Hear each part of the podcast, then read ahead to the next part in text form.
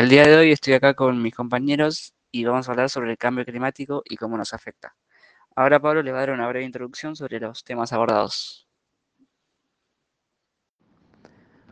Bueno, el día de hoy estamos con la señorita Liana Fernández, que se va a encargar de explicar por qué las personas se ven afectadas por el cambio climático de diversas formas. Y estamos también con el señor Daniel Balbuena, que va a explicar por qué cada aumento del calentamiento global es importante. También estamos con Emanuel González y con Tommy Linhart, que ellos van a encargar de, explicar cómo nos enfrentamos a un gran reto, pero ya conocemos muchas soluciones y que podemos pagar la factura ahora o muy caro en el futuro. Y también estoy yo, Pablo Roble, que soy el encargado de explicar por qué somos responsables del calentamiento global. Como bien sabemos, el calentamiento global es un fenómeno que nos afecta a todos los seres vivos que habitamos en el mundo, algunos más, algunos menos, pero al fin y al cabo, en lo que a vida respecta, nos termina perjudicando cada vez más. También sabemos que el ser humano tiende al egocentrismo por defecto y suele buscar el beneficio personal. Hoy nos centramos en el ámbito empresarial e industrial, específicamente en una empresa maderera. Una empresa maderera se dedica a la tala de árboles para su posterior venta. Habiendo recalcado todos estos aspectos, es hora de preguntarnos, ¿la maderera es un ente maligno que a fin de enriquecerse podría tirar el mundo por la borda?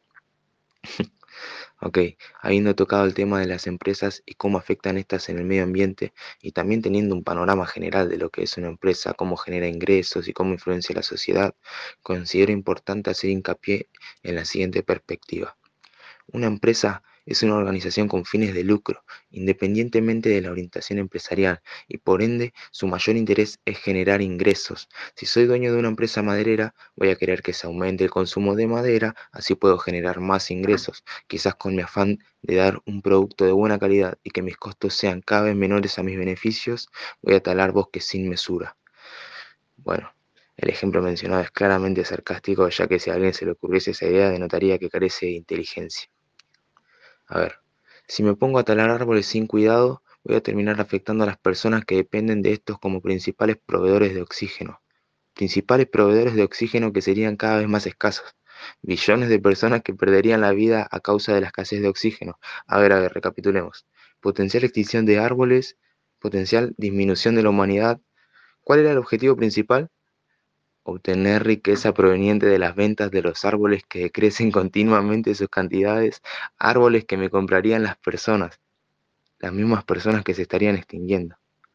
Claramente el planteo es burdo en su totalidad y no puedo poner las manos en el fuego por estas empresas, pero si tienen la inteligencia para crear un negocio tan enriquecedor, deberían tener la misma inteligencia para saber que si explotan los recursos se les termina el juego. Las personas se ven afectadas por el cambio climático de diversas maneras. El cambio climático puede afectar a nuestra salud, a la capacidad de cultivar alimentos, a la vivienda, a la seguridad y al trabajo. Algunos de nosotros ya somos más vulnerables a los impactos climáticos, como las personas que viven en pequeñas naciones insulares y otros países en desarrollo.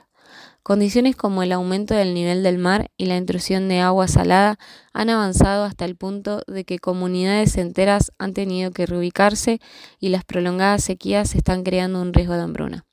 Se prevé que en el futuro aumente el número de los llamados refugiados climáticos. Cada año, los bosques, los océanos y los suelos de la Tierra absorben alrededor de 4.500 millones de toneladas de carbono.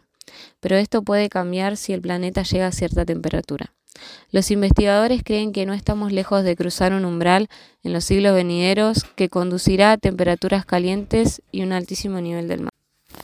Incluso si los países logran cumplir con sus metas de reducción de dióxido de carbono, todavía podríamos avanzar hacia ese camino irreversible.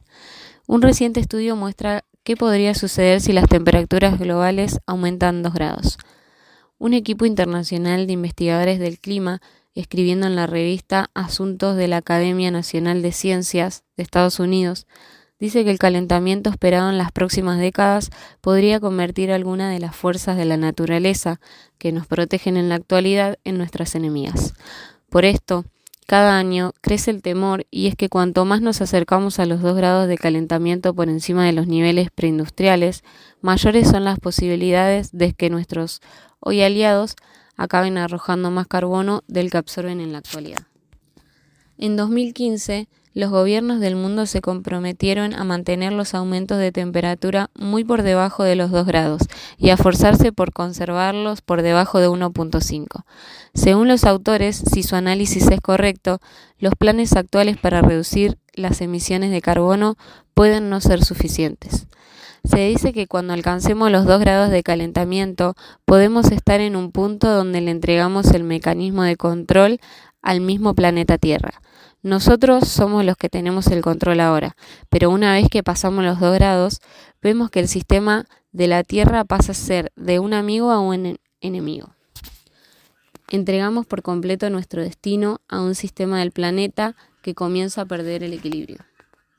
Pasando a otro subtema del calentamiento global, voy a hablar de por qué cada aumento del calentamiento global es importante. Según los últimos informes de la ONU, Miles de científicos y revisores gubernamentales coincidieron en que limitar el aumento de la temperatura global a no más de 1,5 grados centígrados nos ayudaría a evitar los peores impactos climáticos y a mantener un clima habitable. Sin embargo, las políticas actuales apuntan a un aumento de la temperatura de 2,8 grados centígrados para finales de siglo. Las emisiones que provocan el cambio climático proceden de todas las partes del mundo y afectan a todos, pero algunos países generan mucho más que otros. Los siete mayores emisores son China, Estados Unidos, la India, la Unión Europea, Indonesia, Rusia y Brasil, que fueron los causantes de la mitad de las emisiones de gases de efecto invernadero a nivel mundial en 2020.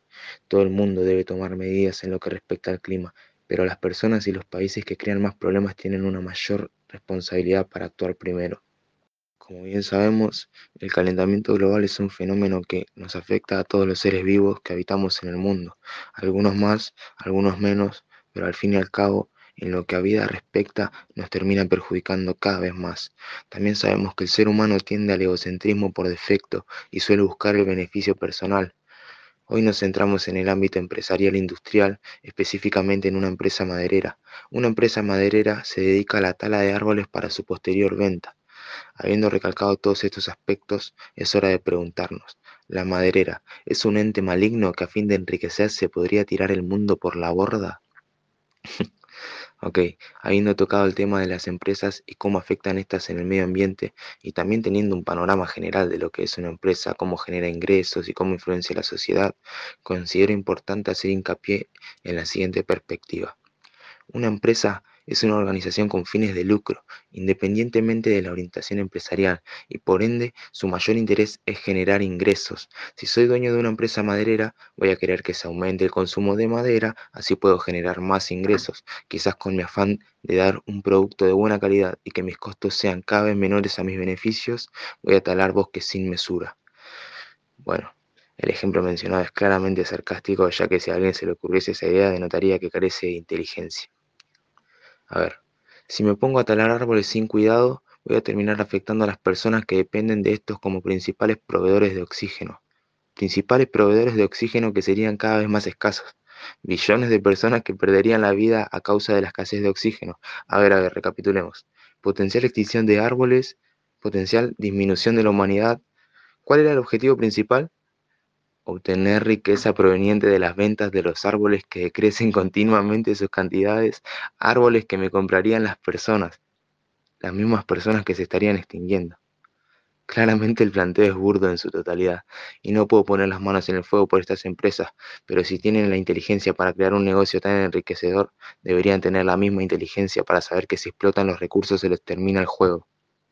El cambio climático es una alteración a largo plazo en los patrones climáticos de la Tierra, caracterizada por cambios en las temperaturas, patrones de precipitación y eventos climáticos extremos. Nos enfrentamos a un gran reto, pero ya contamos con las soluciones al cambio. Es imperativo frenar el calentamiento global. De hecho, aunque parezca imposible, sí se puede revertir la tendencia, pero la urgencia es tan grande que existen ciertos interrogantes acerca de la capacidad del planeta de echar marcha atrás. A lo que muchos consideran como un cambio irreversible, en el límite de serlo vale la pena intentarlo.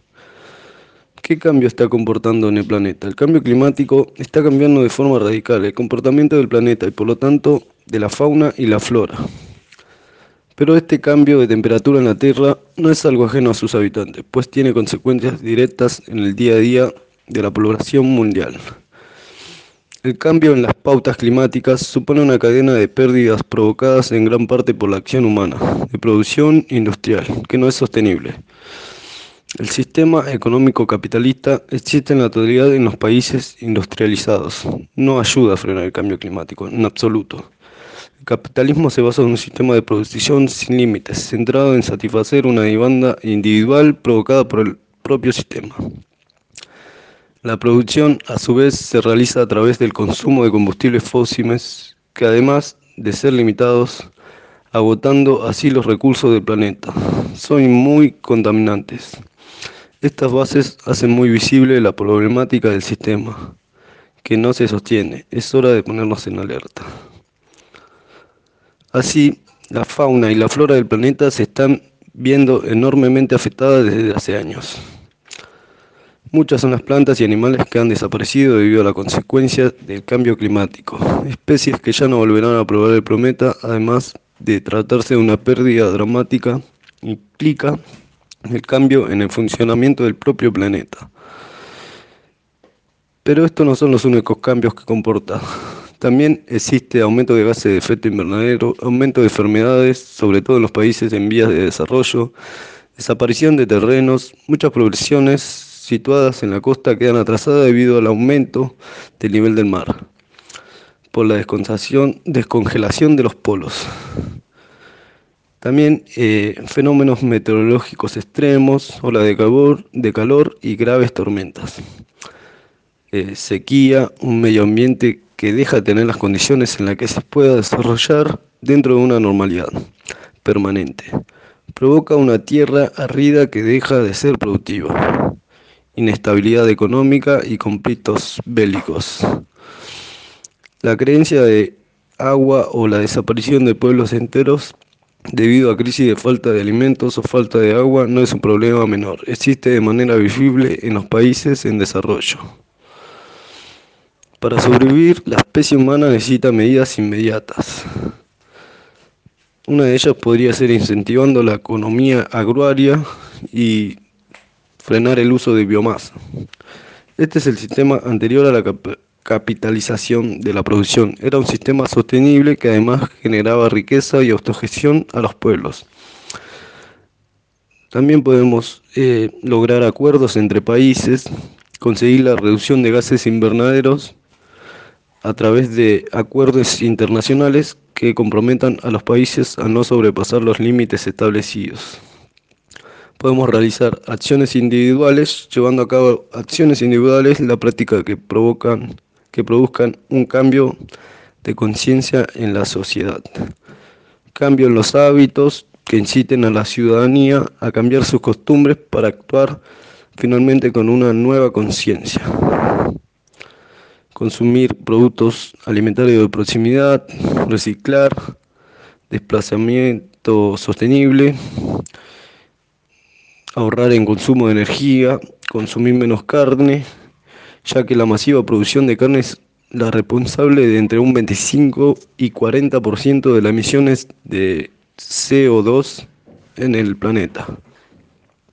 2030 podría ser la fecha límite de la humanidad para evitar una catástrofe global. La extinción total de arrecifes de coral, 10 millones de personas más expuestas a inundaciones, cada vez menos zonas aptas para el cultivo de cereales, una diferencia de solo medio grado de temperatura tendría consecuencias devastadoras para nuestro planeta, por lo que cada vez es más urgente limitar el aumento de temperatura global a un máximo de 1,5 grados centígrados. Podemos pagar la factura ahora o pagarlo muy caro en el futuro. La acción climática requiere importantes inversiones financieras por parte de gobiernos y empresas, pero la inacción climática es mucho más cara. Un paso fundamental es que los países industrializados cumplan su compromiso de aportar 100 millones de dólares anuales a los países en desarrollo para que puedan adaptarse y avanzar hacia economías más ecológicas.